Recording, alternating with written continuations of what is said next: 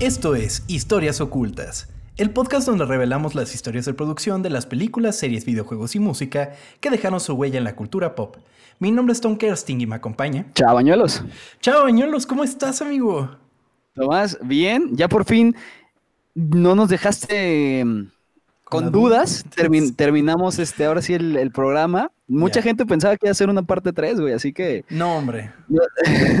no, no, no. Me, me, colgaban antes, amigo. No, no había manera de que pudiera ser una parte 3, pero quién sabe y después, ¿no? Quizás. Porque, mm. ¿sabes qué pasa mucho? Y por ejemplo, eso pasó con Piratas del Caribe, que surgieron las historias mucho después de que terminaron la película. Entonces quizás en un futuro no muy lejano podamos continuar con eso. Pero el día de hoy, amigo, tenemos una historia nueva. ¿Ok?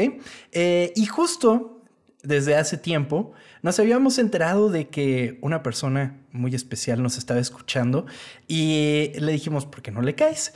Y justamente nos mandó un mensaje nos, nos contactó vía inbox en Twitter y pues qué mejor, tenemos aquí a un invitado muy especial, Chava. Él es desarrollador de juegos, director creativo y host del podcast Vida entre Beats. Está con nosotros Fire. ¿Cómo estás, Fire? Ah, aplausos. Aquí anda. Muy bien, muy bien, gracias. Qué bonita historia cuentas de que ustedes me buscaron y no que yo insistí un par de veces. no, bueno, nosotros, nosotros, nosotros lanzamos la iniciativa y ya nos, nos, nos, alcanzaste en ese punto y ya, y ya podemos platicar. Pero qué bueno que estás por aquí, Fire. Sí, no, muy, muy este, emocionado de platicar con ustedes del tema también que se escogió. Y también un poquito de, digo, ya me hicieron spoilers de lo que viene, ¿no? Les decía que yo de su podcast voy un poco atrasado, entonces emocionado ah, también de ver cuando coincida mi universo con el de ustedes. Por lo menos ya sabes que hay un episodio con dos partes y no te vas a enojar como todo mundo lo hizo. cuando lo escuches vas a saber por qué, porque no, no lo advertimos ni nada y fue así como, ah, ah, ok. Entonces causamos mucho revuelo entre la comunidad de ocultas, pero, pero bueno. Pero creo que es, de Piratas del Caribe, ¿no? Por, lo que estaban diciendo. Ajá, sí, sí, Pues creo que tiene sentido, ¿no? Como esa película, ¿cuál fue? La 2 o la 3, que de repente estás en el cine y dices, ya se va a poner lo bueno y justo hacen un corte gacho y, es como, ¿qué? ¿Ya se acabó? Me imagino que eso hicieron. Está bien. Justamente, justamente, justamente. Hasta más feo. Pero sí, eh, sin lugar a dudas fue uno de los podcasts más polémicos hasta el momento. y espero este, pues, eh, sea uno de los más escuchados y más queridos de todos. Así que por el momento voy a empezar con la historia, ¿les parece? Échale. Muy bien. Venga. La imaginación no tiene límites.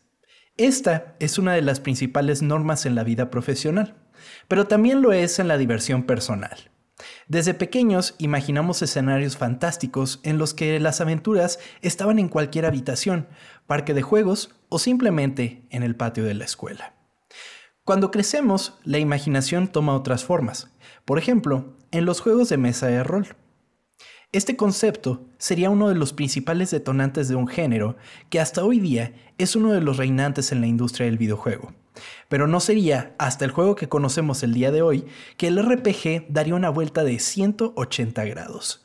Esta es la historia oculta de Final Fantasy.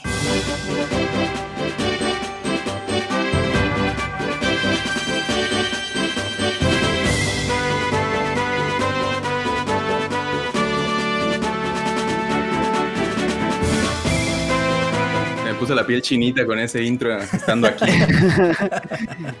Muchas gracias. Cuéntame, Fire. ¿Te late Final Fantasy? Sí, sí, definitivamente. Y como, como bien dices, es uno de estos puntos, estos juegos emblemáticos, ¿no? Que todos tenemos una historia de, cómo le entramos o cómo le conectamos a este género. El mío fue con Final Fantasy. Este, y es, muy emocionante, ¿no? Hay, es todo un universo de juegos de diferentes géneros también, no se sale de sus límites, y ya toda una historia de éxito también. Claro, totalmente. ¿Recuerdas cuál fue el primero que jugaste? Este, ay, estoy pensando si fue algo en PlayStation o, en el Super Nintendo. Eh, como, como el primerito, pero a mí me gustaban mucho los juegos de, puro hablar, les decía yo en ese momento, ¿no? Que al, contraste de los... Yo entré en el Super Nintendo y al contraste de los platformers o otro tipo de juegos, estos RPGs tenían un montón de diálogo. Claro. Y a mucha gente de, México al particular no les gustaba, ¿no? Entonces, sí, sí debió de haber sido en algo de ese momento. Este, pero el que causó más impacto, creo, eventualmente fue el Final Fantasy VIII. Por, por alguna razón me brinqué como los más emblemáticos y ese fue el que conectó más conmigo. Ok, ok, entiendo. Te voy a decir algo. Creo que quien nunca ha jugado en Final Fantasy es Chava. Exactamente. Eso es lo que justo iba a decir. No tengo, o sea, voy a aprender demasiado este día porque no tengo idea de estos juegos. Idea. Creo que lo, lo, único que tengo como acercamiento con ellos es el Kingdom Hearts. Creo que salen algunos personajes de ahí, ¿no? Ajá. Sí, sí, sí. Pues es, otra historia aparte, pero sí. Sí, sí, sí. Pero es el único, el único acercamiento que tengo con este tipo de, eh, con este juego. Ok. Pero voy a aprender, voy a aprender. ok, qué bueno que estás abierto a esto, amigo, porque justo cuando lo estaba escribiendo, está diciendo, mira, si a Final Fantasy la dejas como en sus dos primeras letras, te queda algo como FIFA entonces dije, ah, Híjole, no sé si en este, en este momento se escucharon así el sufrimiento de un montón de dos tipos de ñoños diferentes o clavados de franquicias diferentes. Que sí, unificaste como los el lado de los FIFAs con el lado de los JRPGs. Sí. Y sí, no, en ese diagrama de Venn no existe, ¿no? no esos círculos no se juntan. Sí, yo pensé que nunca ibas a poder tenerlos en la misma oración, güey. ¿Qué pedo? Yo por mi parte, Final Fantasy, yo no disfruto los JRPGs. Eh, eh que para, para el público que se ha quedado, que les agradecemos muchísimo porque sí hay gente que no le gusta cuando tocamos temas más, más de videojuegos, pero los JRPGs son eh, juegos de RPG japoneses y pues el Final Fantasy es uno de esos JRPGs por excelencia. Eh, yo no tengo la paciencia para jugarlos y le he tratado de entrar en diversas ocasiones a Final Fantasy. Mi primer acercamiento fue con el 7 no lo pude jugar porque, como dice Fire, era de puro hablar. o sea, no, no tenía la paciencia. Y más adelante conseguí Final Fantasy XIII, que era el de Lighting, creo, el que la que tenía el cabello rosa, si no me equivoco. Y luego compré, compré, o sea, ni siquiera fue así como de que, ah, está en Game Pass, que ahorita sí está, el Final Fantasy XV. Y yo creo que lo he empezado fácil unas cuatro veces. Porque me desencanta. o sea, lo estoy jugando y, ah, qué chido, no sé qué. Porque además el sistema de pelea está muy divertido, está muy bien hecho. Pero no sé, hay, hay un momento en el que me pierde y luego digo, ah, mira, ahí está el Final Fantasy. A ver, voy a regresar. No me acuerdo qué pasó aquí. Voy a, voy a reiniciarlo y me vuelve a pasar lo mismo. ¿Son, juegos largos? O sea, sí pasas mucho tiempo, ¿sí? Muchísimo, sí, es como el género por excelencia que traga horas, ¿no? Y de hecho, algo más moderno, eh, yo, yo en, mi podcast este de Bien Entrevit siempre digo eso, ¿no? Que ya no tengo la paciencia para los JRPGs en particular, porque son juegos que mínimo 50 horas, medio 100 y pues dale para arriba, ¿no? Para otros tantos que te, te tragan. Yo tuve un, un, onboarding, una entrada a este género por, por Pokémon, este este, Mario RPG también, ¿no? Como que muchos otros juegos heredaron cosas de este en particular, del Final Fantasy y de Monster Hunter. Entonces, entre esos dos como que acomodaron todo, todas las bases de este género y tuvimos algunas otras entradas al género antes, que eventualmente ya eran como esta droga de entrada para este monstruo más grande, ¿no? Que eventualmente sí, eran este tipo de juegos. Y de hecho, ese que dices de Kingdom Hearts, pues es, ese tratamiento de Disney, que qué tal si un JRPG pero con Disney, y también es una cosa clavadísima, de que sí. si encuentras un día un fan te va a tomar así horas sacarlo de ese tema, ¿no? Porque sí es algo de clavadez. ok. Y que además justo como Final Fantasy se caracterizan por el la cantidad de presentaciones que hay del juego y que si la historia es distinta en uno y continúa una línea temporal distinta y que si es el uno y tres cuartos y no sé qué. Yo cuando veía la, el, timeline de, Kingdom Hearts, por ejemplo, era una cosa de que, ¿qué es esto? ¿Cómo puede haber gente que se sabe toda esta línea temporal? ¿Qué onda? ñoños. Sí, son, como otakus además, están más cerca de ese, de ese tipo de ñoño que es más clavado por naturaleza, ¿no? Claro. Y, y, lo chistoso es que pues, no tienen algunos continuidad, ¿no? Cada juego puede ser su propio camino. A mí sí me da como cosquillas en la nuca esa idea a veces de, chale, ¿por qué le ponen estos números si no tienen continuidad? Como que siento que para entrarle al 7 tuve que haber jugado los 6 de antes, cuando no es cierto, son cosas individuales a veces. Sí, y menos para Final Fantasy, como veremos ahora. Demos un viaje a Japón, donde en 1962 nacería Hironobu Sakaguchi. Sakaguchi tenía una pasión por las artes y a corta edad comenzó a interesarse por la música, lo cual se convertiría en su plan de vida. Esto trató de hacerlo realidad formando bandas en las que tocaba en bares y locales de conciertos en la ciudad de Hitachi, de donde él era originario. Estos conciertos se convirtieron en una exigencia tremenda, ya que al mismo tiempo estudiaba la secundaria y vendía los boletos por cuenta propia. Ok, eso pasa con mucha gente en secundaria, ¿no? Que tienen su, su bandita. Ajá. Ay, ¿qué le, vamos a tocar aquí, güey? Se pone bien tocadas, sí, era bueno, güey. Y tocaban horrible, güey, de que sonaba espantoso. y que llegaban a la nave y la nave de que, mames, qué asco. Sí, güey. Ahí terminaban. Sí, exacto. Tiempo después, Sakaguchi comenzaría una carrera en ingeniería eléctrica en la Universidad Nacional de Yokohama. Fue durante este tiempo que Sakaguchi estaba deseoso por poner sus manos en una nueva computadora que marcaría una revolución entre las computadoras personales por su uso, funciones y capacidad de expansión, la Apple II. Como no podía pagar una computadora recién lanzada, compró una imitación en el distrito de Akihabara, que, aunque era más barata que un Apple II original, seguía siendo bastante cara. ¿Cómo, cómo comenzaste tú, Fire? a programar? ¿Y en qué?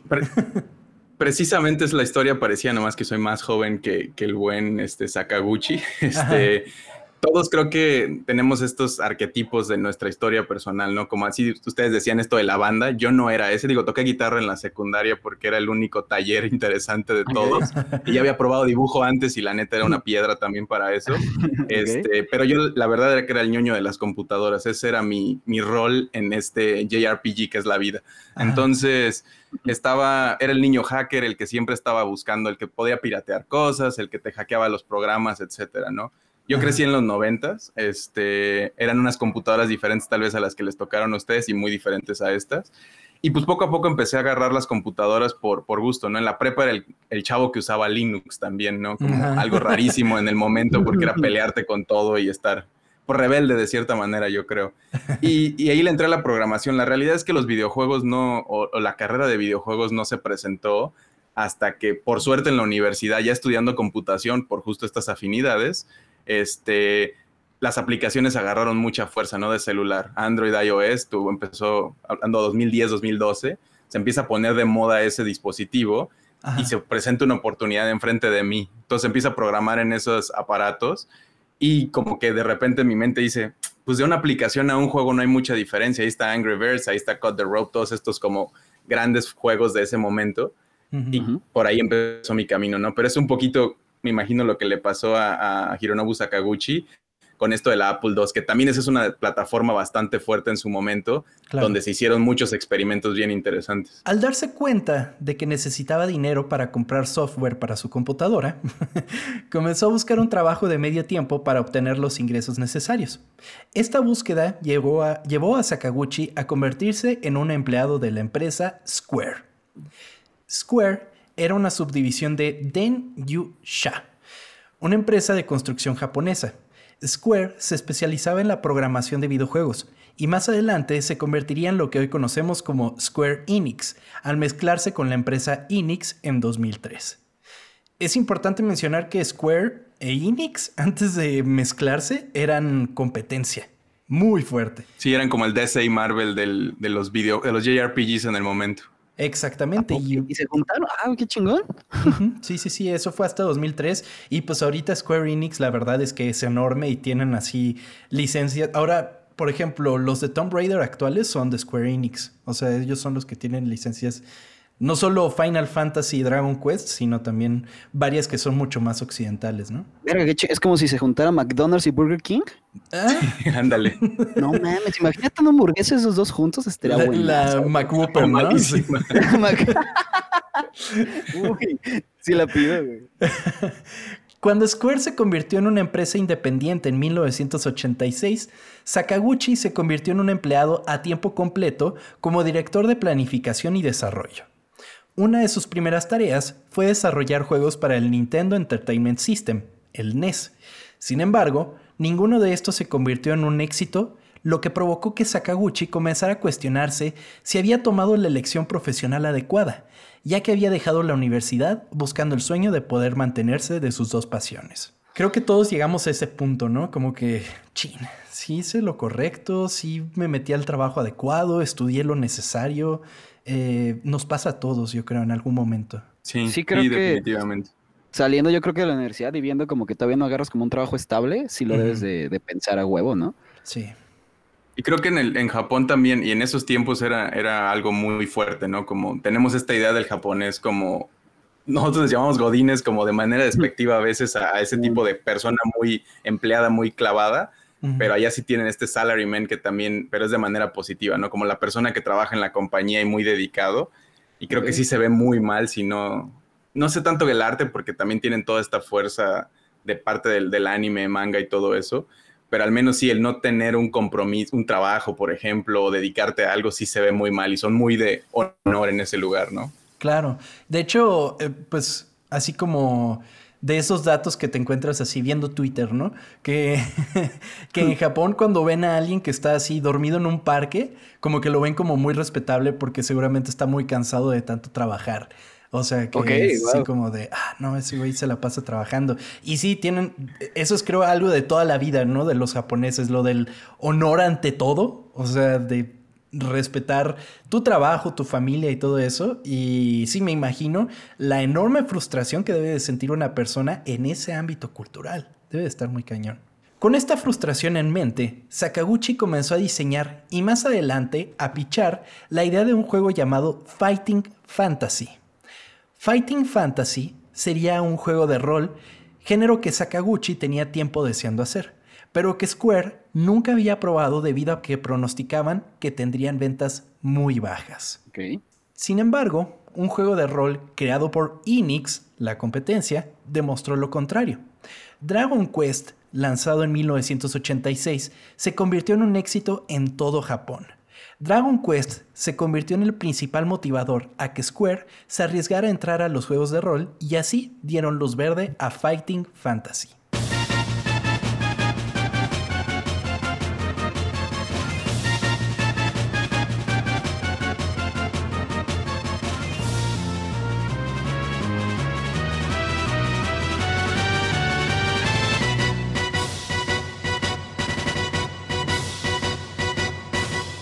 ¿Has jugado Dragon Quest Fire? No, no, no. Este, a ese sí no le entré, porque creo que justo parte de la, de la historia es que Final Fantasy pegó mucho de este lado y Dragon Quest es este, amadísimo en Japón, ¿no? Entonces, como que es una de las cosas que tenían ellos en esta competencia. Y lo que sí sé es que es del lado de Akira Toriyama, ¿no? El, este mangaka que sí es muy conocido de este lado del charco. Sí, exactamente. Es, es raro pensar que con todo el éxito que ha tenido, Dragon Quest, pues ni siquiera lo publican aquí. Hay muchos juegos que no han publicado, o sea, que no han traído de Japón, pues que solo puedes conseguir como por importación y así. Entonces, pues sí brinca un poco. Pero bueno, el punto es que fue como el, iniciador. O sea, fue lo que le dio las herramientas a Sakaguchi como de para que vean, si están pegando los juegos y pues inclusive llegó hasta América, el primero por lo menos. Y creo que también una cosa por la cual no le querían dar chance de hacerlos era, son, son juegos extremadamente complicados de desarrollar, no necesitan música, arte, todo esto de batalla, etcétera. Y creo que ahí Square todavía estaba tratando de tirarle a las a, cosas sencillas. No estaban sacando uno o varios juegos al año. Pues no se podían dar el lujo de trabajar en algo tan ambicioso sin haberse probado antes, ¿no? ¿no? Todavía no se ganaban ese espacio, creo. Exactamente.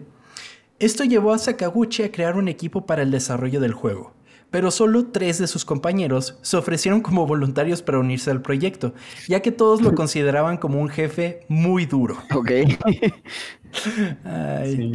tiene la fama de ser como difícil, ¿no? Como más jefe duro es la manera bonita de decirle a señor regañón. señor culero, ¿no? Sí. Pero como que todos tienen como todos estos genios, así, por ejemplo, este güey Sakaguchi, el de Metal Gear Solid, ¿Cómo se llama este? Kojima. Kojima. También tienen como su temperamento, ¿no? Deben de ser personas muy difíciles. También creo que Miyamoto este, es conocido porque también es alguien no tan flexible como a veces se pinta por fuera. sí te creo, sí te creo. En este punto, Sakaguchi se encontraba en una encrucijada. Sus pensamientos negativos hacia su carrera, la frustración de los juegos poco exitosos y la urgencia porque su próxima creación fuera un éxito, llevó al creador a pensar dos veces su futuro y estaba seguro de que si el próximo juego no funcionaba de la manera esperada, regresaría a la universidad y continuaría con sus estudios en ingeniería eléctrica.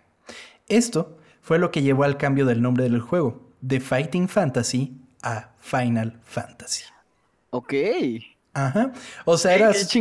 O sea, este güey pensó, es mi última fantasía, pues vamos, voy a cambiarle el nombre así. Y la verdad suena mucho mejor. es mejor nombre, la verdad. Y, creo que también este había algo ahí de que podría tener problemas de derechos de autor o algo así. Ajá, que había un juego, ¿no? Sí, exacto. Pero sí es como una de las, o sea, si alguien sabe algo de Final Fantasy fuera de los juegos, es esta historia, ¿no? De que el último juego llevaban haciendo varios la compañía y casi casi era como, si este no pega, adiós, además de que este chavo iba a tener que regresarse a su escuela, ¿no? En ese momento, chavo ya ahora es un señor, este, todo el, estudio también ya no iba a seguir funcionando porque era como lo último a lo que le estaban apostando. Eventualmente, el equipo de producción para Final Fantasy se formó por siete importantes trabajadores de Square, que eventualmente fueron apodados el A-Team entre las filas del A-Team se encontraban Hiromichi Tanaka, Koichi Ishii y Akitoshi Kawatsu y Hiroyuki Ito. Ay, disculpen. Fue este último el encargado de desarrollar el sistema de batalla de Final Fantasy. Sin embargo, había un problema. Hiroyuki Ito nunca había jugado un juego de rol de ningún tipo antes del desarrollo. Creo que hay hasta historias, ¿no? Como de tienen que, cuando golpeas algo, le bajas el HP y dice, está muy bien, pero ¿qué es HP? Y es como, no.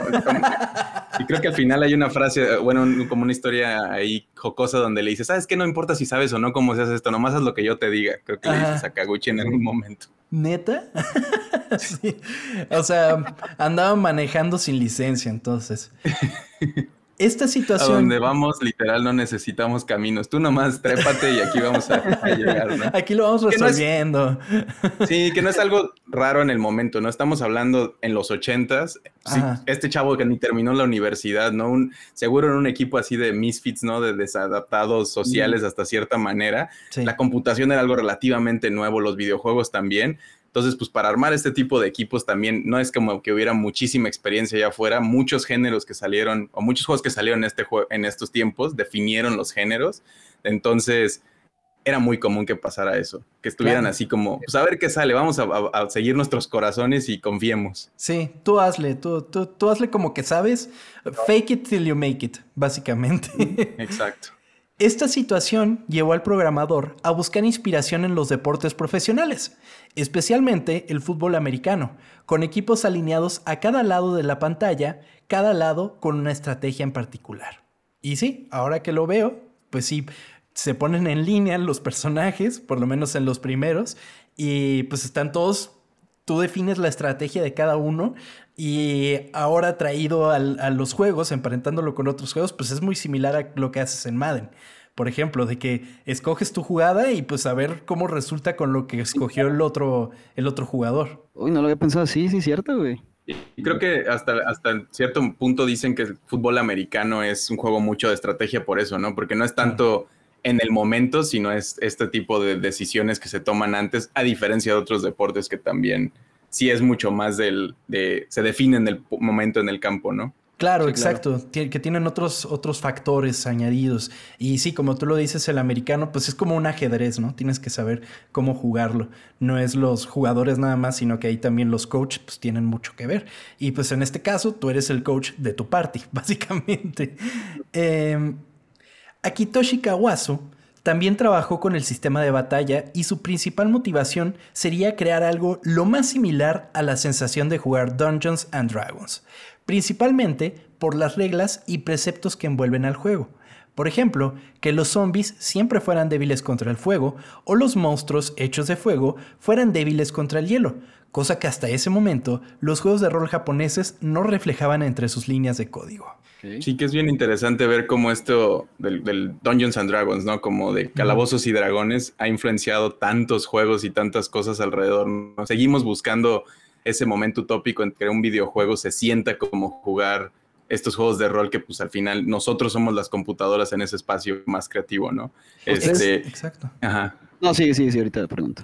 Sí, nada más iba a decir eso, ¿no? Que es, es increíble que un puño de ñoños sentados en un sótano platicándose sus, fantasías, este, no, no, siga nada llegando todavía a ese nivel en, términos de tecnología, ¿no? No existe una simulación perfecta donde todavía lo podamos ver. Hay un montón de cosas que ya, ya toman ciertas partes, pero nada como eso, ¿no? Y, lo seguimos persiguiendo hasta la fecha. Les iba a preguntar si ustedes lo juegan, el Calabozo y Dragones. Yo no. Este, bueno, jugué un par de veces así como con cuates en algún momento, pero soy muy poco paciente. Como que se necesita así estar muy comprometido y nunca me he clavado en leer, porque es uno de esos juegos que es para entrarle tienes que leerte dos, tres libros y tener como un buen Sherpa, ¿no? Este gurú que te va guiando que es el, el, que construye la partida. Entonces, no he tenido el gusto todavía. Una vez me invitaron a jugar y fui y fueron como cuatro horas y ni siquiera había empezado el juego. Y de qué chingados, ¿cuándo, me empiezo a divertir, güey? ¿Cuándo empieza este pedo? Sí, es que también en lo que preparas a tu personaje y que ves sus stats y que no sé qué, y más si eres nuevo, porque si ya has jugado con esa misma parte, pues te llevas el mismo personaje de siempre, ¿no? Y pues te ahorras unas cuantas horas en eso. Pero yo sí he jugado en varias ocasiones, y, pero no es algo que diga, puta, o sea, yo no tengo mi set de dados, por así decirlo, porque creo que eso es lo que define a un jugador que, que lo hace constantemente, pero es divertido. Yo, lo tengo, pero no le entro, porque se ven muy padres y luego son buenos para simular cosas también. Claro, claro, pues de cierta manera sí, y, pero completamente entiendo este factor el Dungeons and Dragons, pues es como vivir una fantasía, definitivamente. Y hace poco, bueno, hace poco, no, hace ya varios meses, vi un documental que está en Netflix. No me acuerdo cómo se llama, pero es de los videojuegos y tienen un episodio que es totalmente dedicado a los RPGs y que de hecho en algún momento tocan a Final Fantasy. Pero que antes de estos juegos, de, este tipo de juegos como eh, Dragon Quest y Final Fantasy, eran los RPGs en texto, ¿no? O sea, de que le respondías a la computadora. Y eran extremadamente limitados, ¿no? O sea, se sentían muy abiertos porque al final la computadora siempre tenía una respuesta genérica de, ah, no es por ahí lo que estoy preguntando, ¿no? O te redirigía, pero al final era muy limitado. Y de hecho, también las aventuras, los libros de aventura de antes, ¿no? Que eran este tipo de juegos que te decían, como Bandersnatch en Netflix también, ¿no? Que te ah, vas siguiendo la historia y de repente te ponen en, un, en una encrucijada y te dicen, ¿a dónde quieres seguir? Si tomas esta decisión, brinca a la página tal, si no a esta otra. Claro. Y eso es como el pasado de este tipo de juegos también, que es el, es el género que tenía más fuerza, por así decirlo, en América o en este lado del mundo. Y en Japón eran, estos tomaron ese lugar, ¿no? Como que estaban esto más por turnos y con otro tipo de edición, más sistémicos. Y hasta la fecha el jugador asiático sigue siendo muy fan de esos juegos con muchos números y muchos sistemas complejos. Es como jugar calculadoras, casi, casi. Como que es una tendencia muy de ese, de ese lado del mundo.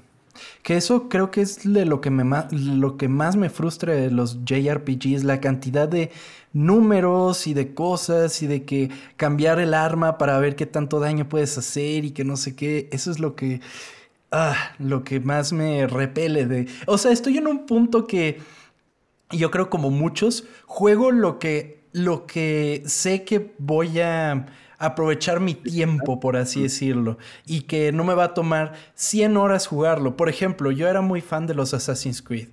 Muy cabrón, jugué todos. Pregúntame si el Valhalla voy a la mitad. No, porque lo siento como eh, nunca lo voy a terminar. O sea, son horas y horas y horas. Y más porque ahorita lo hicieron más arrepejoso que cualquier otra cosa. Que no está mal, porque yo siempre me quejé de que no metía ninguna innovación en ese juego y lo cambiaron a RPG. El primero me gustó, tenía más tiempo, lo jugué en la universidad, pero ahora con trabajo es un poco más difícil jugar un juego de 100, 150 horas porque además, pues siendo medio obsesivo es como de que no, tengo que conseguir todo y tengo que limpiar el mapa y que no sé qué. Ya no, es tan fácil hacerlo. También ahorita que tienes demasiadas opciones, ¿no? Abres el pinche Game Pass y tienes tantas cosas que hacer, güey. Sí. O, que estás en un juego vivo, o sea, los, los juegos que se actualizan constantemente, le puedes dedicar eh, atención a pocas cosas al mismo tiempo. Sí, creo que es bien difícil. Esos a mí son los que más me repelen, ¿no? Los sandbox, los open world, porque pues te puede, te puede decir, tratan de simular la vida real, la realidad. y es como, no, si yo quisiera hacer esto, ya estaría haciéndolo en mi vida real, ¿no? No necesito otro espacio donde pueda hacer lo que quiera. Me gusta que me dirijan un poco. Pero sí entiendo esta, esta complicación con los JRPGs yo creo que una decisión ahí que puede ser buena, y digo, sí son juegos con mucho grind, que es esto de que tienes que ir a pelear un montón de veces antes de poder ir a pasar la parte de la historia que conlleva. Y no es tanto por habilidad o por estrategia, sino porque tus monos no están en el nivel todavía necesario para, para que sus poderes le peguen lo suficiente. Pero sí puedes nada más jugarlo por la historia, que creo que es un punto este, muy fuerte de estos juegos, ¿no? Al final son un, un buen medio para contar una historia es como si, como si la historia te la están contando y de repente fuera como partida de ajedrez en medio. la resuelves y es como, ok, sigamos con la historia. Sí, justamente eso es algo que notaba en el 15, por ejemplo, eh, que sí se veía que la historia estaba muy bien estructurada, pues, y pues con un sistema mucho más ágil, por así decirlo, que el clásico de Final Fantasy, pues sí, sí se me hizo más accesible, pero aún así lo, estoy dejando y lo estoy dejando. Y lo peor es que veo el Final Fantasy VII Remake y digo, ah, qué chido, sí se me antoja. Pero ahí tengo el 15 todavía pendiente y digo, no, que... No, ¿para qué ni siquiera lo volteé a saber? Pero bueno, em, uno de los factores más importantes aún estaba pendiente, el diseño de los personajes, por lo cual Koichi Ishii sugirió al ilustrador Yoshitaka Amano pero Sakaguchi se negó al principio porque nunca antes había escuchado el nombre del artista. Cuando Sakaguchi... Ajá, dime. Sí, no, iba, a decir que está muy divertida esa historia, pero creo que vas para allá. Sí. Cuando Sakaguchi le mostró a Ishii algunos dibujos que encontró en revistas, las ilustra... Cuando Oye, los hacía mal. Ay, güey, sabía que ibas a decir ese chiste. Sí, los hacía a mano, chava. Cuando lo escribí dije, chava va a decir una pendejada con el apellido. Pero ¿Qué llama? ¿Qué quieres que haga yo? ok, los dibujaba a mano, sí, amigo. Sakaguchi le mostró a Ishii algunos dibujos que había encontrado en revistas. Las ilustraciones se caracterizaban por una cantidad enorme de líneas tenues y colores vibrantes, los que, casualmente, eran en realidad creadas por Yoshitaka Amano a quien originalmente había recomendado Koichi. o sea, le mostró las mismas ilustraciones del güey que le había recomendado. sí, según yo donde, donde vi esa historia, cuando yo la leí, decía algo como que dijo, vamos a traernos a este artista. Y él dijo, ¿quién? No, no sé quién es ese. Pero mira, y se sacó unos recortes así como de la bolsa de algún lado y es como de, este es el, el dibujante que yo quiero, hay que buscarlo a él. Y es como, ¿de quién serán? Y ya después le dices, son este mismo güey, cabrón, es lo que te estamos diciendo. Y dice, ah, pues todo está bien. Ah, órale, no, entonces sí. Por eso decía, ah. por eso decía. Y no sé si, si has visto o han visto el arte, me imagino que tú sí, Tom, en tu, este, lo que estabas buscando, que lo usan mucho en las portadas o en concept, porque obviamente el juego no se ve así, ¿no? El juego está en, este estilo pixel art de 8 bits, pero el arte es hermoso, es muy, muy bonito, está como como muy al aire, muy japonés también, tiene como esta estética que, que, de repente ves en ciertas obras muy reconocidas de, de, Japón. Este, y lo que me hace más increíble en estos momentos de, de, estos juegos es que tenían que buscar un arte así de increíble en, en concept art para que cuando tú vieras los, los beats en la pantalla, en tu mente siguieras viendo esto otra cosa increíble, ¿no? Y te imaginaras al héroe, a los dragones, a las princesas y a todo esto increíble, aunque estés viendo unas cosititas ahí en la pantalla. Ah, ya, nunca lo había pensado así, por eso eran tan increíbles los, los artes de los juegos. Sí, tiene sentido. Que justo, que justo en el último episodio de Vida entre Beats estaban hablando de eso, ¿no? De los manuales y de cosas así, que les ayudaban mucho como para imaginar el juego, como tú dices. Sí, sí, porque digo, en el 64, que ese capítulo era sobre eso, es muy diferente, ¿no? Ya se siente más el mundo y es más tangible. Claro. Pero en el NES, y veníamos de, ajá, en estos text adventures y todo eso, de hecho, hasta en Dungeons and Dragons, donde todo está en tu imaginación, pues estos manuales tienen estos character sheets, ¿no? Como estas hojas de personaje, en todos los ángulos te van pintando la aventura para que tu imaginación siempre los piense así. Claro. Y esto es una abstracción nada más, ¿no? Claro, totalmente. Justamente, el arte del juego se convirtió en una estética remembrada en los juegos por venir, pero otro de los puntos que brillaba Final Fantasy fue en la música. El soundtrack fue compuesto por Nobuo Uematsu. lo que hizo despegar una exitosa carrera del compositor en los videojuegos y lo llevó a crear la música de más de 30 títulos, entre los que obviamente se encuentran varios de los de Final Fantasy.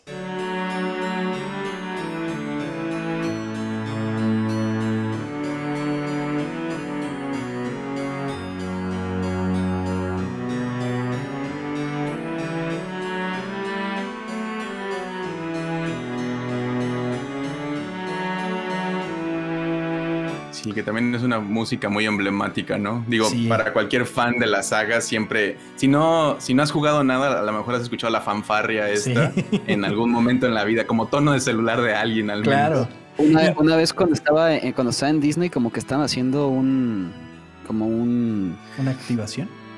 No, no, no. Un concierto como de todas las canciones de Final Fantasy. Ah, bueno. Y, había un chingo de gente ahí formada y no entré pues porque dije, pues no me interesaba, pero sí era de que todos ahí vestidos y se vea muy interesante el pedo, güey.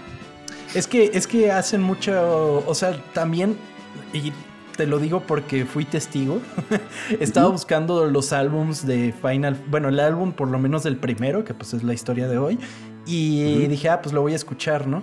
Y no manches, todos, todos los juegos tienen su soundtrack y ves que hay versiones orquestadas para que, yo qué sé, en concierto y todo eso. Es como de, wow, o sea, sí, sí es algo muy respetable de la saga. Y que justamente este señor eh, Uematsu y muchos otros como que se salieron en este cambio que tuvo Square a Square Enix.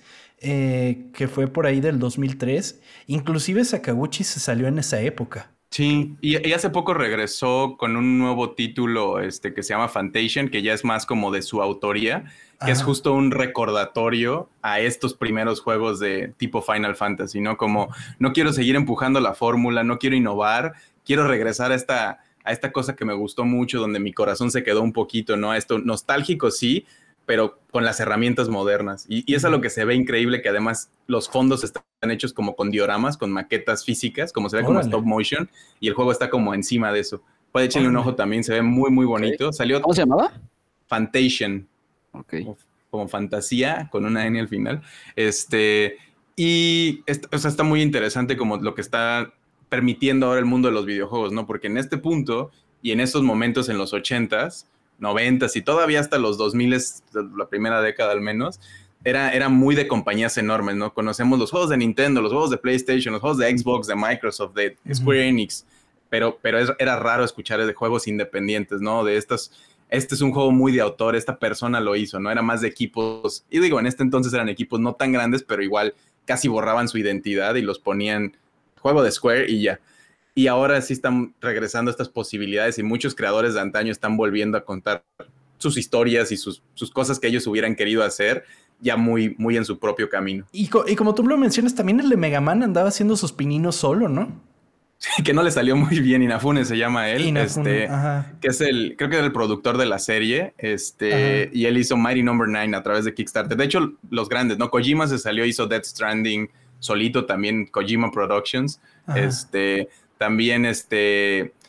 Ay, el, de Castlevania Igarashi. Se, se, salió también. Bueno, dejó Konami o, o, en algún momento se fue independiente y también salió este juego. Bloodstain se llama. Este. Que también es una visión relativamente independiente, ¿no? Porque me da, me da como cosa decirles independientes a estos creadores que ya su propio nombre es casi una casa también, como Kojima, ¿no? Que es, soy independiente, pero Sony me dio 500 millones de dólares para hacerme chistecito. Este, y que le haga, o sea, se le aprecia mucho que, que, haga cosas tan extrañas con un presupuesto de AAA. Bueno, AAA son como los juegos de como blockbuster en las películas y el independiente tiende a ser como estos de muy de autor, ¿no? Como una visión muy, muy artesanal. Pero sí se está, se está viendo como mucho en estos últimos años ese resurgimiento de estos nombres, porque ya tienen las herramientas, ya están los, las computadoras son capaces de hacerlo con las caseras, ¿no? Que todos tenemos, ya existen estos engines o frameworks que te permiten hacer como Unity, Unreal, etcétera.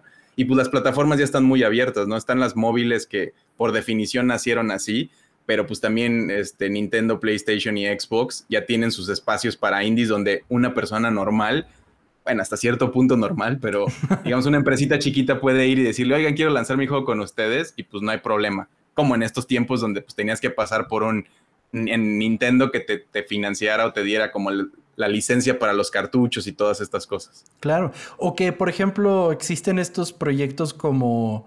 ¿Cómo se llamaba? Dreams, creo, para PlayStation o el nuevo que va a sacar Nintendo, que pues inclusive le dicen al usuario, tú haz el juego. O sea, a ver qué puedes lograr con esto, ¿no? Y aprende cómo hacerlo. Sí, exacto. Que eso son es una cosa un poquito diferente, pero es un punto medio, porque al final es un... Roblox existe también en móvil que te permite, te deja hacer cosas, pero son distribuidas a través de su plataforma. Y este de Dreams, que son de Media Molecule, que son los que hicieron este Little Big Planet también, este, pues es como un como TikTok o estos tipos de Snapchat, ¿no? Que te dan un montón de herramientas para que crees contenido adentro de su plataforma, pero sí es un paso tantito antes, es como un Photoshop de videojuegos, ¿no? Sí es una herramienta bastante robusta y pues sí hay gente que se está curtiendo en esas plataformas que eventualmente van a hacer sus propios desarrollos de juegos. Está muy, muy buena la época justo para ¿no? Como en este momento ya es, ya no existen excusas ni pretextos para que no hagamos lo que sea que queramos hacer. Exactamente. O sea, es un gran momento para creadores de cualquier tipo de contenido. Porque justo ves cosas en TikTok que dices, ¿qué pedo el nivel de producción que tiene? Esta persona en algún momento va a ser cineasta o algo así. Y yo, lo dices de broma, pero yo estoy emocionado de ver, digo, ciertos millennials, pero centennials o la generación que sigue, pues se curtieron con herramientas de edición de video en las manos desde chiquititos, ¿no? Entonces, cuando se vuelvan directores de cine, sí le van a decir, quítate que ahí te voy a lo que sea que está pegando ahorita, ¿no? Es, que es impresionante, o sea, mi sobrina tiene sus clases en, de, de, secundaria, primero, segundo de secundaria, y ya te edita un video sin ningún tipo de problemas, güey. Yo en primero, segundo de secundaria no, no, hacía, no hacías eso, güey. o sea, por lo menos no tenías clases de eso, ¿no? Exactamente, o sea, no sabías cómo cortar o editar audio, cosas así a esa edad, güey, o sea, a los 11 años. Claro. Va a estar impresionante cuando crezcan, güey. Y las herramientas no estaban ahí, que eso es justo uno de los problemas, ¿no? Justo en este momento de los 80 donde sale Final Fantasy, para hacer tus juegos, pues sí estaban estas computadoras como la Apple II y otras tantas, pero la distribución más oficial y todo eso era difícil. De hecho, muchas historias de esas épocas y hasta pre-2000 son de que tenían estas Silicon Graphics o estas computadoras más poderosas para hacer, muy, muy parecida a la historia como de la animación tipo CG, ¿no? Como Toy Story, todo esto. Eran cosas que no podías hacer con equipo normal que todos tenemos, eran, eran unas maquinotas. Ahora sí es algo que es como cualquier compu puede. Digo, si estás haciendo el nuevo World of Warcraft o The Witcher o qué sé yo, pues sí necesitas un monstruo de, aparato, pero es algo que la base la puedes construir tú solo con tus amigos y eso es algo como, a mí me entusiasma mucho ver ese futuro. Claro. Sí, la neta. Ojalá, ya veremos. Square inicialmente pronosticó que el juego vendería alrededor de 200.000 copias. Pero Sakaguchi estaba molesto con ese número y exigió al menos medio millón de copias. Aún así, la empresa limitó las copias a 200.000, lo que frustró de sobremanera a Sakaguchi, por lo que tomó algunas copias y las llevó personalmente a las revistas y publicaciones de mayor tiraje en Japón, obviamente, para presentarlas y así llevar por su propia cuenta el trabajo de relaciones públicas del juego. O sea, hizo su propio marketing él. Exactamente, o sea, ahí lo tenías en, en Famitsu y todo eso y, y pues decían, ok, vamos a reseñarlo y a ver qué onda con su bolsita del mandado así de la carnicería japonesa, de la carne Kobe, este, cargando todas sus copias de NES ahí llevándoselas. Que, pues es lo que tienes que hacer. A mí que he estado del lado del desarrollo, pues uno no hace juegos y los avienta al mundo y espera que la gente los juegue, ¿no? Igual que el podcast y otras tantas cosas, pues tienes que ir a cacarear esos huevos, ¿no? Hay que buscarle que la gente lo consuma porque pues si no te vas a quedar sola. Digo, uno quisiera que al menos la familia, pero a veces ni eso, ¿no? Es como, ay, sí, hijito, otro capítulo de tu podcast, está bien. muy divertido está, ¿eh? Me encantó. Me encantó. Ah, ¿cuál fue tu parte favorita? Ah, en la que terminó. El chiste de, de Chava. Este... El que los hacía a mano. Creo que también ese número que, que, Sakaguchi tenía en mente era muy importante porque era lo que le abría las puertas para una posible secuela, ¿no? Que hacía que sobreviviera el estudio y la posibilidad de hacer algo más. No era algo como un capricho personal, si era como, güey, pues si ya estamos en la orilla de esto y estamos go big or go home, pues let's go big, ¿no? Vámonos a aventarnos por la grande y si pega, pues hacemos más cosas y si no, pues que se intentó, ¿no? El esfuerzo se hizo y por eso como que estaba muy frustrado con esa decisión. Claro, es, es justo lo que, lo que venía. Esto llevó a Sakaguchi a pedirle a Square otras 400 mil copias para ayudar a la creación de una secuela, a lo que finalmente la empresa accedió. Final Fantasy fue lanzado en el Famicom, o sea, en el NES, y vendió un total de 520 mil copias gracias a las buenas reseñas que recibió originalmente. Aunado a esto, un estimado de 80 mil copias fueron vendidas para la MSX, que es una computadora personal. Entonces en total fueron como 600 mil copias nada más en Japón. El éxito de Final Fantasy aunado al precedente de Dragon Quest, llevó a Nintendo of America a traducir Final Fantasy al inglés y lo publicó en Norteamérica en 1990. La versión norteamericana tuvo un éxito modesto, una de las principales razones por la que ninguna versión del primer Final Fantasy se vendería en Europa y Australia sino hasta 2003, con el lanzamiento de Final Fantasy Origins. Sí, que es esta cosa que aunque sí pegó más que otros, siguen no siendo algo tan relevante, ¿no? A veces es algo que, y más en Japón, es algo muy, es un mercado que se consume a sí mismo, el contrario del mexicano que somos malinchistas, ¿no? Y preferimos lo extranjero a lo local, ellos sí buscan mucho lo que se hace ahí y crean cosas para ellos mismos. Entonces es algo como, muy interesante y los japoneses en particular como que sí les cuesta mucho sacarlo. Es, es, difícil localizar, traducir y adaptar este tipo de cosas a veces, más en estos juegos que ya dijimos que son de historias complicadas o largas, este, a otros lenguajes, ¿no? hay como muchos, y en ese momento imagino que era más difícil, pero en general tampoco hablan inglés, entonces se vuelve como algo de que tiene que pasar por varias manos y a veces termina no gustándole también ellos mismos, o sea, tienen que hacer readaptaciones o cosas así. Entonces sí era algo muy común que no llegaran tantas cosas de eso a este lado. De hecho, creo que en la historia de Final Fantasy hay varios juegos que acá el, 4 era en realidad el 6 y el 3 era el 1 y cosas así, como que se van cruzando los cables bien raro por, por ese tipo de distribuciones diferentes que se fueron dando en las dos ah, diferentes regiones. No sabía. Ok, eh, eh, eh, justamente, bueno, no llego a esa parte de la historia de Final Fantasy, pero qué bueno que lo mencionas. Yo no sabía que había problema con, la continuidad aquí en América. Es que además son un chingo de juegos. Sí. ¿Cuántos son? Pues el 15 fue el último que salió este, formalmente, no en número, que, van siguiendo este número romano. Creo que hay unos que tienen secuelas directas, ¿no? Como creo que está el X, no sé si el 12 es como tiene un luego un guion 2 o algo así. El 13 creo que tiene. 13 creo que tiene guion 2. Como que algunos tienen sus propias versiones. Luego hay con remasters, remakes, este, retellings. Dependiendo ¿Y vale la pena? ¿O hay uno que dices, no mames, está malísimo este?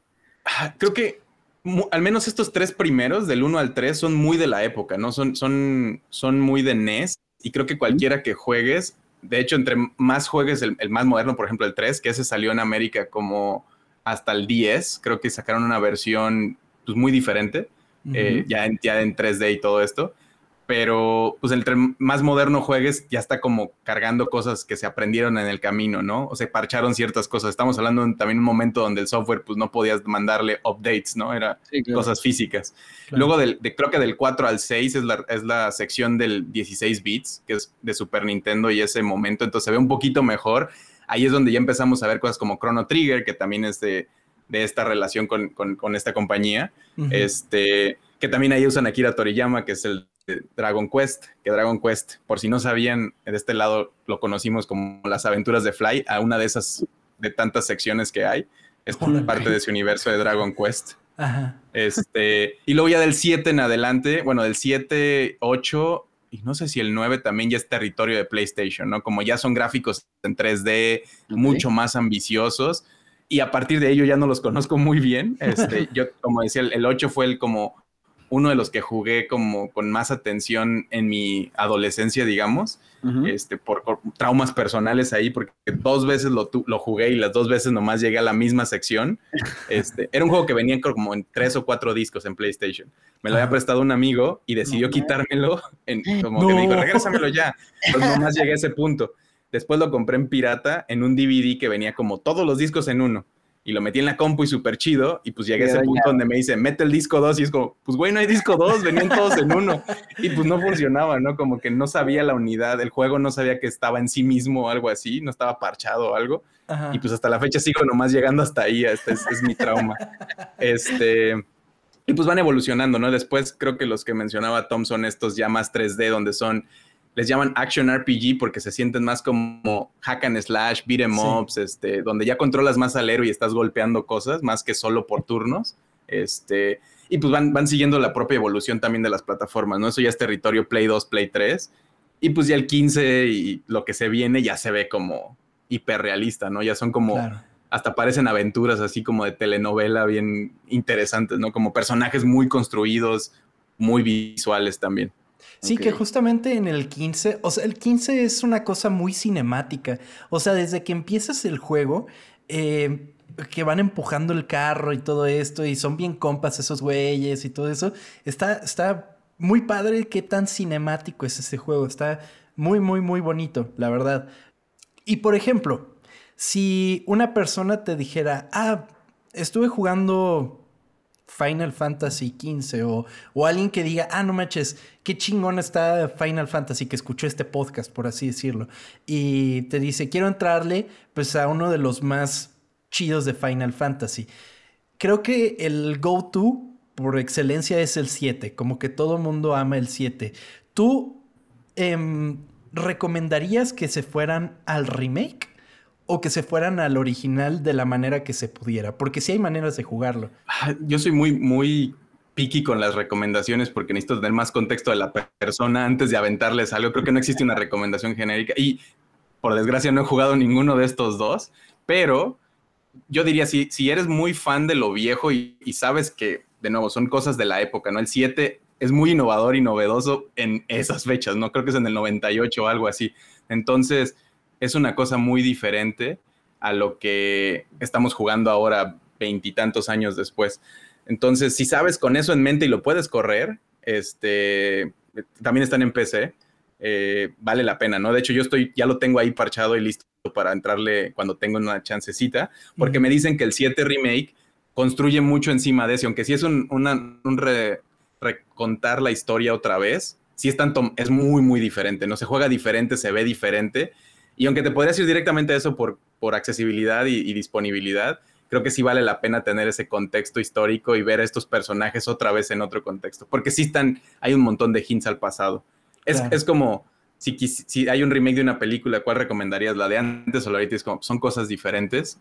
Digo, en el cine a veces sí es más tendido que las versiones originales se sostienen mejor, sí. pero aún así puede haber alguna que las dos valgan la pena, ¿no? Entonces, creo que sí vale la pena si tienes el tiempo y la capacidad de que le eches un ojo al menos. Son estos puntos importantes históricos en los juegos. Digo, hay un montón, así como Halo, así como otras cosas que van sosteniéndose y se mantienen, que cuando los juegas después de haber jugado toda su evolución no se sienten tan bien, pero a veces sí vale la pena echarle un ojo, al menos por la historia. Claro, sobre todo estos juegos que ya son, o sea, eh, siempre ha existido esta problemática con los juegos en 3D, ¿no? Por ejemplo, que si regresas a Ocarina of Time, pues se ve bien chafa. O sea, se veía muy bien al momento, pero si lo ves con ojos de ahorita, una persona que ni siquiera estuvo viviendo ese momento, como que llega y dice, ¿qué pedo con esto? ¿Qué, qué, es estos horribles gráficos?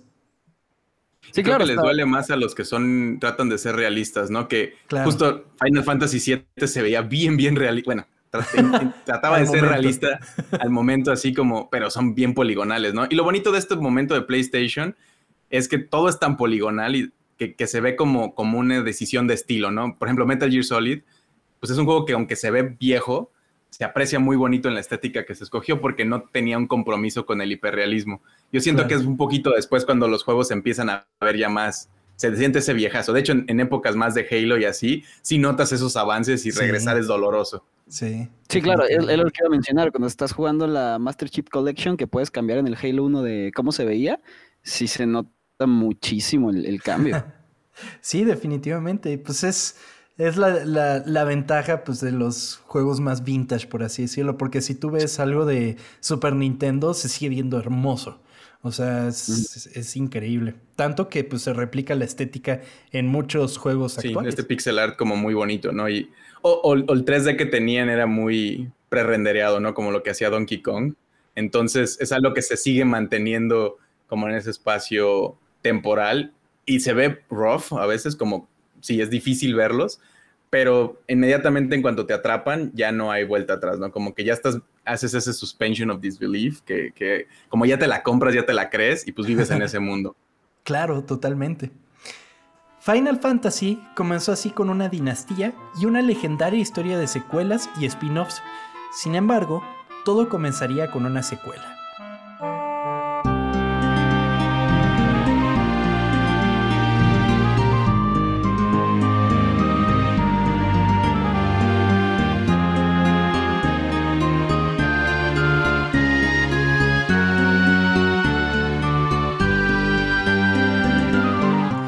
Bien mencioné, la secuela fue posible gracias al aumento de producción en copias, pero como no había ideas concretas para Final Fantasy II al principio, se tomó una nueva dirección y no incluyó ninguno de los personajes o ubicaciones del juego anterior. ¿Sería algo novedoso para el momento, tú crees, Fire? Como o sea, estábamos acostumbrados, bueno, estábamos, a mí ni me tocó eso, ¿verdad? Pero eh, la gente estaba acostumbrada de que sal, en The Legend of Zelda sale Link y en el 2 vuelve a salir Link y lo que sea. En todo sale Link, por ejemplo. Y aquí no, aquí dicen, es borrón y cuenta nueva. Un Final Fantasy es una nueva historia, nuevo todo. Y es que creo que este, muchos juegos, como dices, Mario siempre es Mario, Link siempre es Link, pero al menos en los Zeldas pues es un link diferente, ¿no? Pocos ah, son los que sí tienen conexión uno a otro. Sí, en teoría casi cada uno es su propio mundo y sus propias. Es como la historia del héroe que se va repitiendo en diferentes universos. Y creo que Final Fantasy justo usa mucho ese, ese, ese formato, digámoslo. Como que en ese momento sí era lo que se le cuestionó, creo mucho por lo que estuve leyendo, porque ya a mí tampoco me tocaron esos tiempos, pero sí era lo que estaban tratando de innovar tanto que a veces empujaban de más y pues la gente no le gustaba, ¿no? Como que decían, oye, sí, te pasaste la línea. Y pues más cuando ya era algo como que se apreció en el momento y esperaban verlo de nuevo. Pero eventualmente formuló esta línea donde pues cada uno se vuelve como, si no un borrón y cuenta nueva, tienen muy poco en común entre sus mundos, ¿no? Ah, por eso mismo imaginario al menos. Por eso mismo decías que no es necesario jugar uno para jugar en uno después. Sí, no, no, de, de hecho creo que muy pocos tienen como secuelas directas. Por eso existe como estos que sí son secuelas directas, y anuncias como secuelas directas o a veces le hacen spin-off a ciertas cosas, pero en general sí son como cada uno es, su propio arco y, aunque creo que el mundo es el mismo, este, digamos como el, espacio donde existen, eh, no son los mismos personajes ni las mismas líneas de tiempo ni nada así, como que sí tienden a, a, cada uno tratar de explicar. Tienen unas cosas en común, hay como un personaje que se repite creo que en todos, pero es un, es un guiño que hacen ahí, un easter egg que siempre tienen. Ok. Hironobu Sakaguchi volvió a tomar la batuta como director, pero en esta ocasión el equipo sería mucho más grande y utilizó la experiencia obtenida en la primera entrega. Final Fantasy I se centró más en crear un gameplay alrededor del cual se creó una historia, pero Final Fantasy II fue creado a la inversa. Primero se pensaría en la narrativa y posteriormente en las mecánicas del juego. Esto como desarrollador, Fire, eh, ¿qué surge primero? Bueno, supongo que dependiendo de qué estés pensando va a ser distinto, ¿verdad? Pero en tu caso, ¿qué surge primero? ¿La idea de cómo será un juego o piensas como el ambiente, la historia que lo envuelve? Este, sí depende mucho de lo que estés haciendo y algo que yo le repito mucho a la gente que, va empezando, que quiere saber siempre es, juégale a tus habilidades, ¿no? Si tu equipo es mucho más talentoso en arte, empiézale por ahí. Si es más talentoso en, narrativa, en, en, lore, en, escribir historias, ponle en eso. Si tienes un montón de programadores y nada de artistas ni nada de escritores, haz algo bien técnico, ¿no? Como clávate en, la fortaleza de tu equipo y pues no tengas ambiciones fuera de eso o no tantas, ¿no? Porque cada una de las áreas es muy difícil y requiere talento y habilidad, entonces como que no le busques. En mi perspectiva y en lo que me ha tocado a mí, este, yo soy alguien técnico, ¿no? Yo estudié ingeniería, pero sí me gusta mucho como el contexto narrativo. Soy muy fan del cine y de los videojuegos con historia, entonces trato de darle contexto a lo, a lo, a lo mecánico, a, lo, a las mecánicas que se juegan, al a las estructuras, a las herramientas. Como que no me gustan los juegos que son nada más arcade, donde es como un minijuego, sino que quiero darle un poquito más.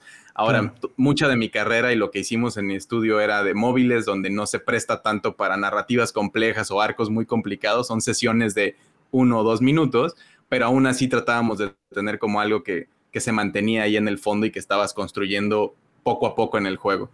Entonces, sí va siendo, dependiendo mucho del, del, del proyecto que estés realizando y la a lo que le estés tirando, ¿no? A mí, dentro de las ideas que he tenido de los juegos que he creado, a veces es como un error en una palabra, este, nos llevaba a crear un juego alrededor de eso, a veces era un sueño que, nos pintaba algo y de ahí salía, a veces era una idea o una imagen o algo así, entonces dependiendo del equipo y lo que estábamos, el tiempo que tuviéramos, se nos daba como eso, y es lo bonito como de trabajar en estas cosas creativas, que no, no existe algo más directo, ¿no? Y, sí depende mucho de a quién le quieras vender, ¿no? Venderle algo muy artístico a gente que espera otro tipo de cosas, pues es un error. Entonces sí tienes que entender mucho a la audiencia a la que le estás vendiendo. Claro. Bueno, ahí lo tienen, un gran consejo. Qué chido, nunca, nunca lo había pensado así. pues sí, la voz de la experiencia, chicos. el gameplay fue diseñado para ser un sistema de avance mucho más realista que el del primer juego. Varios miembros del personal original repitieron sus trabajos para Final Fantasy II. Entre ellos se encontraba el americano iraní Nasir Gebeli, Gebeli, Nasir Gebeli, quien también había programado el primer juego, pero para la mitad del segundo se ve obligado a regresar a Sacramento, California, debido a una visa de trabajo vencida. El resto del personal de desarrollo lo siguió a Sacramento con los materiales y equipos necesarios y terminó la producción del juego allí mismo. Qué buen pedo, güey. Imagínate el nivel de chingón que tienes que ser para que un grupo de japoneses te siga al otro lado del mundo. Digo, seguro sus vacacioncitas chidas sí se dieron en ese lado también, pero es algo que no es común, ¿no? Hay, hay, muy pocos este, historias de extranjeros haciendo juegos en estos momentos en Japón, porque los japoneses son muy cerrados en, lo que hacen, ¿no? Y es porque es difícil entender su lenguaje y es raro que alguien que no se crió ahí o no lo ha estudiado por muchos años entienda al nivel que ellos lo entienden, ¿no? Entonces, sí es una, son un poco las historias de extranjeros ahí en Japón haciendo cosas, entonces me imagino que este güey ha de haber sido don chingón. Sí. Para que no nomás dijeran, ah, pues llégale, no hay pedo, conseguimos otro japonés que lo haga mejor que tú. Sino, no, señor, lo seguimos. Ahí vamos tras de usted. Sí, y de hecho creo que de él es la historia esta de, pues no importa que no le entiendas, tú dale, tú haz lo que yo te diga. Entonces, pues debe ser un don chingón programador para que le hayan seguido como así la pista o entender muy bien los fierros en los que se estaban haciendo las cosas en el momento. Final Fantasy II era aún mejor que su antecesor, y los reseñistas lo elogiaron. Y es así como comenzaría una de las franquicias más grandes de la industria de los videojuegos. Al día de hoy, Final Fantasy cuenta con 15 juegos principales, en los que cada uno cuenta una historia distinta con personajes nuevos. Sin embargo, entre spin-offs, secuelas, remakes y películas, Final Fantasy se extienda 103 presentaciones en diferentes medios y ha vendido más de 159 millones de copias a través de la historia. No, pues un fan ha de estar bien contento, ¿no? Que te des tanto material, te encanta, güey. También tienes que pensar mucho que son a veces compilaciones, ¿no? De que el 1 y el 2. O sea, por ejemplo, el Origins es eso, el 1 y el 2. Y pues es un juego nuevo. O por ejemplo, secuelas. También tiene un chingo de películas, por ejemplo. Spin-offs también. yo jugué uno que se llama Chocobos Dungeon, que era como un Mystery Dungeon en PlayStation. Chocobos son como estos pollitos amarillos que salen, que son parte de la franquicia. Y era un juego que se trataba nomás de ese monito y como investigación de, como cuevitas. Y hay un montón de cosas así. También se iban a otros géneros, ¿no? Hay Final Fantasy Tactics, que es de sí es un RPG, pero de este estilo táctico es todavía más ajedrez, que se juega mucho en espacios este, como, como justo en cuadritos. Este, hay hasta de carreras, creo, y, un montón de otras cosas. Sí le han, sí le han entrado a todo ya. un café. Un café. Ay, yo estuve. Yo, yo quería entrar al Square Enix Café, pero no. Solo lo vi por fuera.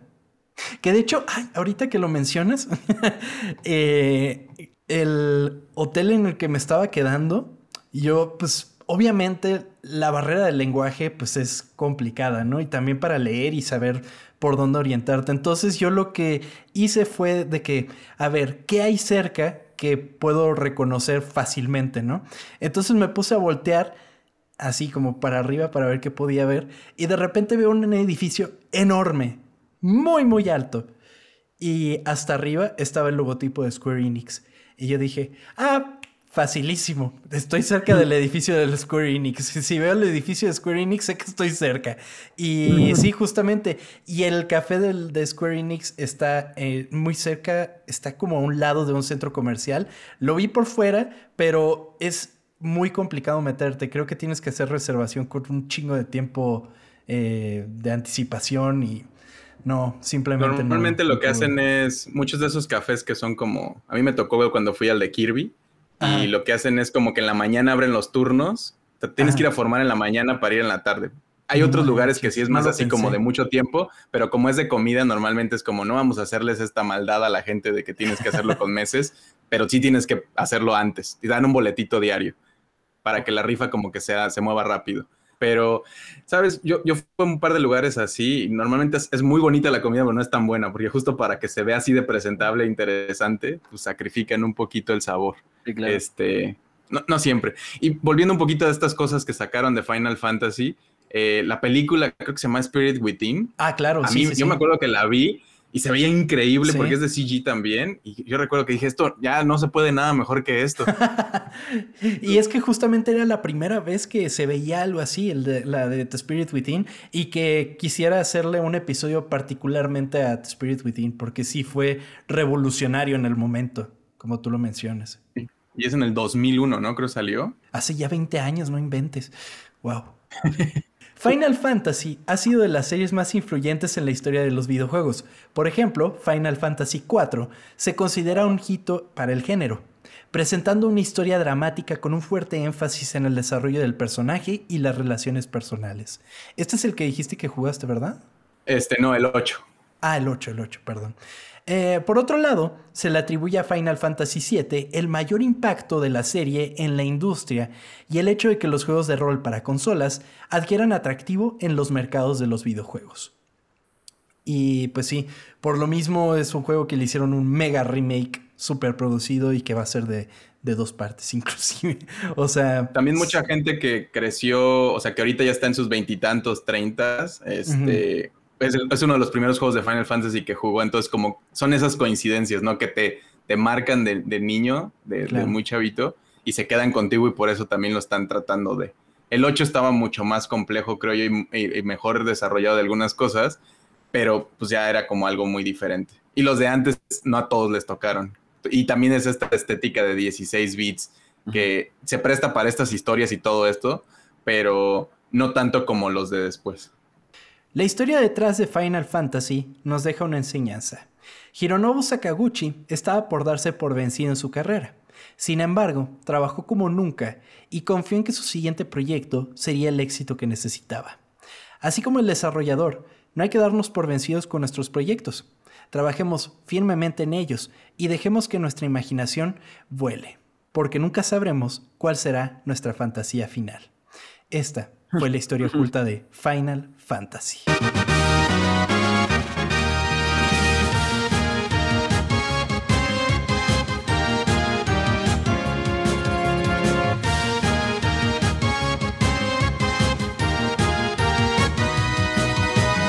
Ese, ese, comentario final siempre te queda hermoso, güey. Ay, amigo. me, encanta que siempre es un gran comentario de cierre y siempre es como las alabanzas de, dejaba ahí detrás, ¿no? Ya, lo tengo bien conocido y bien aterrizado. Bien bonito este güey. Sí, pero aquí estando en vivo, sí, de nuevo, piel chinita. Esos comienzos. Lo del medio, quién sabe, pero el comienzo y el final siempre están muy chidos. No, hombre, muchas gracias.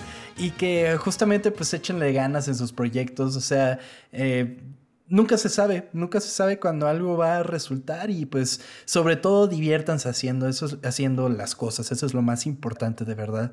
si no, em, pues terminen de estudiar, ¿no? Como desarrolladores, es tampoco un tan mal camino, ¿no? Es como, pues chale, si no me sale esto, ya voy a seguir la escuela como mis papás querían. Quiero ahí meter de mi historia personal porque algunas veces han dicho que, la historia de mi estudio, de, este que yo fundé, que se llama Hyperbeard y de Kleptocats, es como el Final Fantasy de este estudio, porque se dio una situación muy parecida. Nosotros eh, lo, lo, cofundé con un amigo, este, en hace ya como 6, 7 años, el estudio, y eh, pues éramos un par de cuates, así como banda de garage, par de cuates que podían hacer, él es artista, yo soy este, programador, nos pusimos a hacer cositas juntos y a sacarlos en, internet, ¿no? En, a través de estas plataformas. No nos estaba yendo tan bien, pero tampoco tan mal, no daba para vivir, era algo como muy de hobby, este, de repente pagaba las pizzas o algo así. Y nos, nos, nos, consiguieron chamba, o bueno, nos contrataron en una empresa gringa para hacer, en, en oficinas en México para empezar a hacer consultoría. Y en algún momento yo los convencí de que nos dejaran hacer juegos porque ya habían contratado a lo que en ese momento éramos el equipo de Hyper-V. Les dije como, pues mientras estamos haciendo varios proyectos para ustedes, queda cierto tiempo, denos chance de empezar a hacer juegos, que es lo que nos gusta, ¿no? El software está chido, las aplicaciones, todo esto para clientes pues, está bien, da, da pero pues el sueño de nosotros es hacer videojuegos. Confiaron en, en mí, nos dieron la oportunidad de hacer algo, que se, hicimos un juego que se llamaba The Balloons, lo lanzamos con un publisher de Canadá, y no le fue nada bien. Este, habíamos puesto todas nuestras expectativas y el mejor juego que habíamos hecho a la fecha, lo había llegado cientos de miles de descargas, es un juego free to play en mobile, entonces, aunque son muchos números, tampoco es algo que genere tanto. Y justo, también es el juego que más en el momento había hecho dinero, descargas, atención y todo eso para, para este grupo de personas, ¿no? Pero por desgracia, como ya lo habíamos hecho adentro de esta empresa, nos tomamos como 10 meses de desarrollo de, nada a que estuviera afuera. Se le invirtió, pues, además de sueldos, en varias otras cosas. Sí nos puso muy en riesgo. Y literal estábamos en esa posición donde es como, pues chale, por ponerle atención, por, por casarnos con el sueño, desatendimos el negocio y nos empezó a ir medio mal ahí. Y queda como este juego que no funcionó y entonces como, híjole, ¿qué vamos a hacer, no? Entonces llegamos a este punto donde estábamos ya en el quiebre y pues los americanos están diciendo, pues vamos a cerrar. Y quedaban tres meses de renta que ya estaban pagados, ¿no? O bueno, contratados, que se tenían que pagar. Y le dije, ¿sabes qué? Pues no, déjame una parte del equipo, nada más este programador y este artista, este y yo, y los tres podemos hacer algo en esos tres meses, estoy seguro. Entonces nos dieron chance de, como dijeron, pues bueno, total, ¿qué van a hacer? Tenemos una idea de unos gatitos que roban cosas, este, que ya les había platicado, que se le ocurrió a alguien más del equipo, y el, jefe en ese momento dijo, pensaba que era una idea malísima, ¿no? Y dijo, pues bueno, hagan la idea de los gatos. Y se fue. Y pues dijo, pues total, se van a morir, pues les pagamos un par de meses, tampoco es tanto, y ya que se acabe esto, ¿no? Que se vayan felices. Entonces nos clavamos mucho en hacer este juego y resulta que el juego fue un hitazo, ¿no? Tuvo un millón de descargas en las primeras semanas de, lanzamiento. Este, pegó bastante bien. En todo su primer año también generó como un millón de dólares de revenue de este juego también, en, en todo eso. Y pues eso cimentó como que Hyperbeard, que es el nombre del estudio, se volviera un estudio formal de desarrollo de videojuegos, ¿no? Nos dio como, además de la confianza en nosotros, el dinero suficiente para ahora sí kickstartear como algo más grande y seguir haciendo. Y pues a la fecha, digo, yo ya no estoy con ellos, yo me salí hace un año más o menos, pero el equipo pues sigue bastante fuerte y haciendo cosas con mucha fuerza. Entonces, varias veces que he platicado esta historia dicen como, ah, es como Final Fantasy. Obviamente no, no han llegado ellos, ni yo, al nivel de esta fortaleza que Final Fantasy ha tenido, pero pues es una versión aquí tropicalizada, bonita, que nos pasó también a nosotros. Ah, qué chingón, qué bonita historia. Qué buena historia, no inventes. Yo no había visto este juego ahorita que lo estabas platicando, me puse a buscarlo y, se ve muy chido, qué bonito arte tiene. Está Mira, nomás dejas entrar a cualquier vago a tu podcast ahí que, que yo sé de videojuegos, éntrale. qué chido está. Pero, pero qué buena historia, no, inventes. Justo, justo esto que mencionas, pues, o sea, ahí está la prueba más fehaciente de lo que les estaba diciendo. O sea, no pierden nada, sigan intentándolo y, algún día lo van a lograr. En todos los proyectos que tengan. Sí, hagan cosas con el corazón, ¿no? Y siempre dedíquenle ese tiempo. Tampoco se mueran en los proyectos, no vale la pena morirse por lo que sea con, o sea, su salud es muy importante, que puedan pagar la renta también es muy importante y estas otras cosas, pero si pueden dedicarle ese tiempo extra a algo y lo van construyendo poco a poco, estas historias, ¿no? Final Fantasy no fue su primer juego, Kleptocats no fue nuestro primer juego, este, Angry Birds también es históricamente un juego que la compañía había hecho 30, 50 cosas antes y ya estaban por morirse y hicieron Angry Birds y pues también les super pegó. Y es una idea que se repite, no a todos nos pasa, hay muchos que tienen la historia alternativa donde es como le echamos todas las ganas a este y pues no funcionó, pero esa experiencia te va dando y eventualmente vas a llegar a, tu Final Fantasy. Exactamente. Pues Fire, muchísimas gracias por acompañarnos. Estuvo increíble el podcast, la pasamos muy, muy bien. Eh, dinos, redes sociales, proyectos a los que haya que echarle el ojo, cuéntanos. Sí, pues estoy como arroba FireDev. Fire se escribe F-A-Y-E-R y Dev es D-E-V. Este, en Twitter e Instagram, que son las que más uso, más que nada Twitter tengo también este podcast de videojuegos que es parecido a historias ocultas, pero mucho más casual y más, si como agarramos un juego y lo platicamos y contamos lo que queramos alrededor de eso entre mi co-host que se llama Artemio y yo, y normalmente un invitado también. Y pues échenle un ojo a los juegos de Hyper, ¿no? El, equipo sigue estando ahí, son una empresa bastante fuerte acá a nivel nacional y hacen, sacan al menos un juego al año que, de móvil que si les gustan, este, son bastante nobles en todo esto. Yo sé que Free to Play suena feo en general, este, pero es son juegos muy bonitos, muy kawaii, muy sencillos como de entrarle. Este, es algo que, nos gustan mucho, nos gustaba mucho en ese momento como hacer, ¿no? Cosas que, que no te costara tiempo, mentalidad, sino que entraras, hicieras algo bonito y tuvieras como algo, son de colección, son de, son una ventanita, yo siempre les decía una ventanita, un mundo de curiosidad. Este, y pues las cosas que yo estoy trabajando actualmente siguen en desarrollo y están muy verde todavía. Pero pues a falta de eso, échenle un ojo a todas las otras producciones nacionales de videojuegos. No hay varios estudios. Lienzo acaba de anunciar un proyecto nuevo que se, llama Aztec y se ve increíble. El buen Champ, que ya lo tuvieron de invitado, tiene este, un proyecto pronto a lanzar, ¿no? Este Nine Years of Shadow, etcétera. Como que hay mucho talento nacional, entonces no nada más se dan estas historias en Japón y en Estados Unidos o en Canadá, también en México hay varios que ya llevan mucho tiempo haciendo cosas y cada vez estamos llegando a niveles más interesantes. Entonces, no lo echen en saco rojo y, pónganle atención también a eso. Pues muchísimas gracias por acompañarnos y pues... No, gracias a ustedes. invitadísimo a siguientes programas. sí, a ver si luego les, les, les agarro uno de películas que también me gustan mucho. Va. Estaré pues bien, ¿eh? Órale, pues que estén muy bien, muchas gracias. Bye. Adiós. Bye. has come and the land is dark and the moon is the only light we'll see. Pues bueno, chava, la historia de Final Fantasy, amigo. Está cabrón, ¿eh? Está, está cabrón. Mira, hasta me dieron ganas de descargarlo ahorita en Game Pass, güey. ¿Ya viste? Pues ahí está, ese era el punto. La verdad, si no es de sus temas favoritos y se quedaron hasta este punto, de verdad, muchísimas gracias. Eh, valen, valen mil, de verdad. Em, y pues bueno, Fire, la verdad, la pasamos muy increíble. Qué divertido estuvo este episodio. Sí, todo chingón. Pues bueno, amigo, cuéntame, ¿Qué nos están diciendo nuestros amigos en redes sociales? Arroba ocultas en todos lados, Facebook, Instagram y Twitter. Ocultas con doble porque somos muy cool en este podcast, obviamente. Y bueno, si no nos siguen por ahí, háganlo, por favor. Se los agradeceríamos de verdad. Muy bien, mira, nos saluda el Camotito Reportero o Camotito Bigote. Es el, el Camotito Reportero Bigote. dice que me hubiera molestado muchísimo que dijeran parte 3 aunque no estaría mal porque estuvo muy interesante el episodio. Si todos hubieran emperrado, buenísimo, ya no diré nada.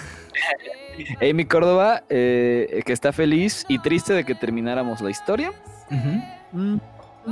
Y que pues, su semana fue eterna, güey, porque pues estuvo una semana esperando a que, a que siguiéramos. Lo siento. Pepe Mercado, que ya estaba preparando las antorchas para ir a tu casa y hacer un motín, güey. El señor Pato ya llegó, amigos, y la ira de la comunidad se ha tranquilizado y puso la foto de una perrita en una caja. Ay, qué bonita. Muy bien. Mm, Shanandra nos dice, por fin lo escuché. Oigan, yo también soy de esas que, que no llaman atención todos esos temas. Muchísimas gracias si no te llaman la atención los temas y los escuchas que, que a veces hasta le hacemos cambiar un poco de opinión de, de, lo, de los temas. Por ejemplo, con Friends o Rosemary Baby, este, que ya le empieza a gustar por eso, por estar escuchando esto. Qué bueno. Ah, qué chido. Muchas gracias. Un saludo. Gorilink dice: Ya logramos terminar la historia de Piratas del Caribe. Y sigue con lo de los episodios dobles, pero no los cortes tan abrupto. lo intentaré, lo intentaré. Eh, Master Chus, hola Master Chus, hola a ti, a tu esposa y a tu amigo. Y gracias, nos dice que gracias por un podcast maravilloso. Es como si estuviera escuchando a sus amigos. Gracias, Master Chu, somos tus amigos, no te preocupes. Denis Luján nos. Ah, ella trabajó en Disney, güey. Y nos empezó a dar cátedra. ah, sí, vi, sí, vi, sí, vi, sí, es cierto. Que si hay pasillos subterráneos, güey. Madres. Que es para que no se pierda como la esencia esta de, de, de los personajes. Para que no estés viendo pinche, no sé, a. Se me fue el nombre del puto banquero. Ah, a Woody. Woody? o sea, corriendo a Woody y que los niños se asusten, pues no. Y nos dice que ya aceptan gente con tatuajes, pero si no son este. Solamente que no sean obscenos. Y que la gente que va con tatuajes obscenos les ponen como una tirita para que taparlo. ¿Ok? Órale. eso está interesante. Qué chido. Y eh, Mario Yadud dice que para cuándo un episodio de Naruto, güey. Eh, vamos pasito a pasito, ¿va? en algún momento va a haber uno y, vamos a ver, vamos a ver cuándo, se puede armar un episodio de Naruto. Pero... Vas a tener 17 mil episodios ese episodio de Naruto, güey. si se quejaban del de piratas, ah, pues el de Naruto, así, 15 partes distintas. Pero muchas gracias, teacher Mario. Un saludo. Sentley nos dice que, hagamos un episodio de Samurai Champloo. Ha de ser el primo de Champ, porque no sé. ok. es una de las mejores historias que ha consumido y no es larga. Y que, ah, mira, eso me llama la atención, que te digo que está tratando de meterme al, anime, pero de repente de que, mira, este anime de 300 episodios, como, güey, no lo voy a ver. Lo voy a checar, Cently, a ver qué tal. Alejandra nos dice que hagamos uno de Ventaneando. ok. Ok. Bagiux, que hagamos un episodio del Bocho. ¿Del Volkswagen? Mm, no sé, yo creo que sí. Cuéntanos a qué te referías. El, Volkswagen tiene una historia interesante. Es un carro. ¿Cómo se llama? El, el pinche bocho que tenía vida. ¿Te acuerdas de Ah, Herbie. este. José Antonio dice: Me quedé esperando el after credits. Qué show, jaja, saludos. No, Pero sí no, cantamos. Sí, sí cantamos. Sí, cantamos el tema de piratas. No, igual y no llegó hasta el final, pero sí, sí hay.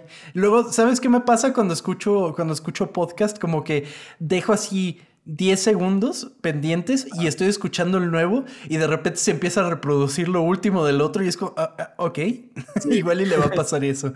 Un saludo. Ah, ¿Tienes el fade o qué en Spotify? No, no lo tengo con fade. No, y en podcast no, no hay fade. no. no. y bueno, son todos los saludos. Muchísimas gracias a todos. Gracias a todos, de verdad, muchísimas gracias por estar pendientes de historias ocultas. Muchas gracias por escucharnos, por llegar a este punto del programa. Muchas gracias una vez más a Fire. Esperamos nos pueda acompañar pronto otra vez. Y bueno, Chava, muchas gracias también a ti por estar escuchando esta historia oculta. gracias a ti por platicármela. Gracias, Fire. Gracias a todos los que nos escribieron. Nos vemos la próxima semana. Nos vemos la semana que viene. Muchísimas gracias. Hasta la próxima.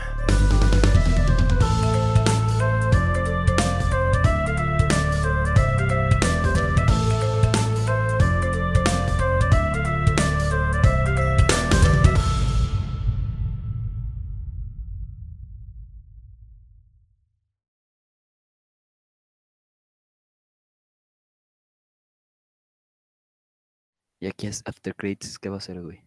¿No te sabes la fanfarria de Final Fantasy? Cántamela. ¿Ese es? Sí, güey. A ver, ¿la puedes repetir? Mames, sí me suena. Ah, pues sí, porque es muy. es cultura pop, amigo. No, pensé que era de otra cosa, no sé, como que de cepillín o algo así. No, es de Final Fantasy. Cuando ganas una pelea, suena la fanfarria. Ah, sí, no. Ah, qué pende. Pues sí, ya sé dónde lo escuché. Ya. Lo ¿Dónde? ¿No sale en Smash? No. No, no sale en Smash.